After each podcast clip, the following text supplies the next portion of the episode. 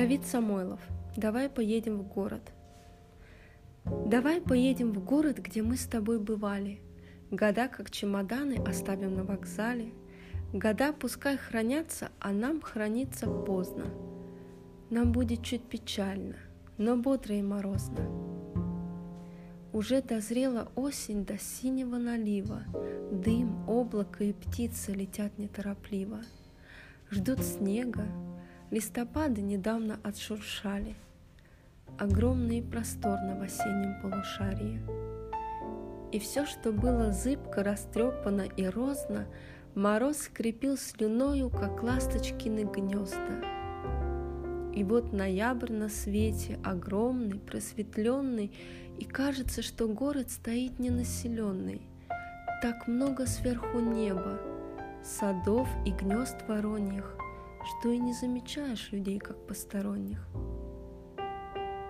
О, как я поздно понял, зачем я существую, Зачем гоняет сердце по жилам кровь живую, И что порой напрасно давал страстям улечься, И что нельзя беречься, и что нельзя беречься.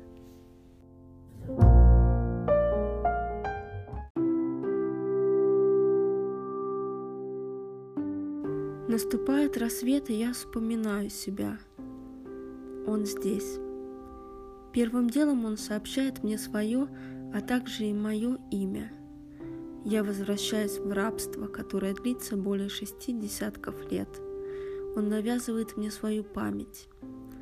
Он навязывает мне повседневные условия человеческого существования. Мне давно приходится ухаживать за ним. Он требует, чтобы я мыл ему ноги. Он стережет меня в зеркалах, в шкафах красного дерева, в стеклах витрин – Одна, а затем и другая женщина отвергли его, и мне пришлось разделить с ним эту горечь. Сейчас я пишу под его диктовку эти стихи, которые мне не нравятся.